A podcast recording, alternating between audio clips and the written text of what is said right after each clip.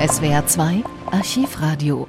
Unter dem Motto Was gilt die Wette? Wir schaffen die Kette demonstrieren am 22. Oktober 1983 bundesweit mehr als eine Million Menschen gegen den NATO-Plan, auf der Schwäbischen Alb in Mutlangen amerikanische Pershing-2-Raketen zu stationieren.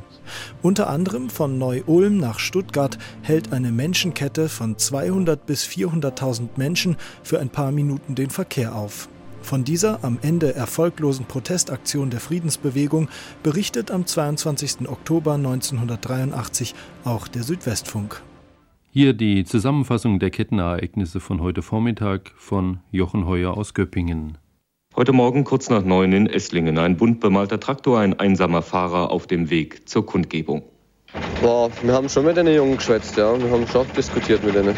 Lange nicht, also wir haben halt denen gesagt, was los ist und so. Wir haben mit anderen Jugendfarmen zusammen Gespräche geführt und uns überlegt, was wir da machen in der, in der Friedenswoche.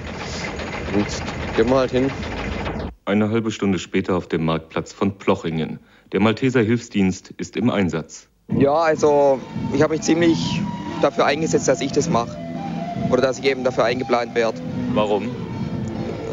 Weil mich die Sache interessiert, weil ich auch für den Frieden bin. Und wenn ich jetzt heute keinen Dienst hätte, hätte ich wahrscheinlich hier auch mitgemacht oder mit hundertprozentiger Sicherheit.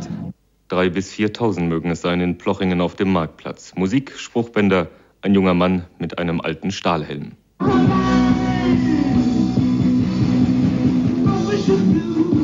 Das ist eigentlich Stahlhelme alte.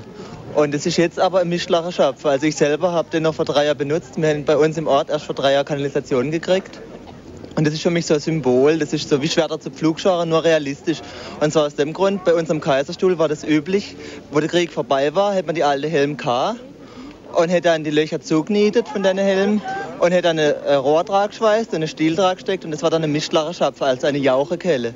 Und das finde ich irgendwie symbolhaft. Da ist ein Rüstungsgegenstand wirklich verwendet worden für, für, für was Ziviles. Und deswegen nehme ich den mit als, ja, als ein Symbol eigentlich.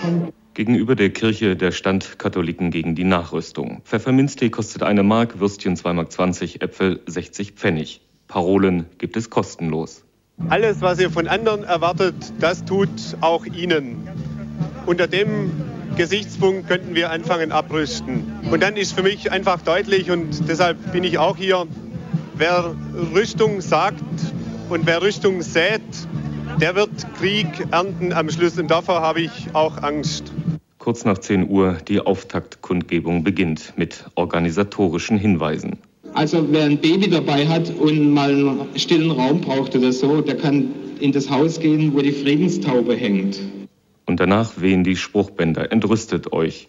Der Sprecher erklärt die Aktion Menschenkette so. Jeder sagt, niemand will Krieg. Aber die Politiker kriegen es anscheinend mit der Angst zu tun, wenn wir sagen, wir wollen keine Waffen, deren Schrecklichkeit unvorstellbar ist. Sie haben Angst, weil unsere Angst vor Atomwaffen auf immer mehr Teile der Bevölkerung übergreift. Und weil wir zu unserer Angst stehen und uns deshalb auf diese sehr unkonventionelle Art und Weise bemerkbar machen. Seit kurz nach elf marschieren sie. 100.000 sind es nach Angaben der Polizei, die marschieren. Eine Schätzung stand halb zwölf heute Morgen. 150.000 müssen es sein, wenn die 108 Kilometer lange Menschenkette zwischen Ulm und Stuttgart geschlossen werden soll und noch immer sind Busse unterwegs. In Uingen traf ich einen Erlanger auf dem langen Marsch. Ja, wir gehen jetzt zu dieser Menschenkette. Die geht ja vom Demonstrationsplatz hier an der Straße entlang raus. Und wir sind die gelbe Gruppe, wir kommen aus Erlangen. Wir haben diesen Wegabschnitt. Glauben Sie, dass Sie das schaffen mit der Menschenkette? Ich hoffe also, die Zahl der Leute ist so gemessen, dass die Kette reicht strahlender Sonnenschein und bisher keine Zwischenfälle. Gegen 12.45 Uhr soll die Kette geschlossen sein. Dann reisen die Teilnehmer mit über 700 Bussen und Zügen zu den Kundgebungen in Ulm und in Stuttgart. SWR 2 Archivradio. Viele weitere historische Tonaufnahmen gibt es, thematisch sortiert, unter archivradio.de.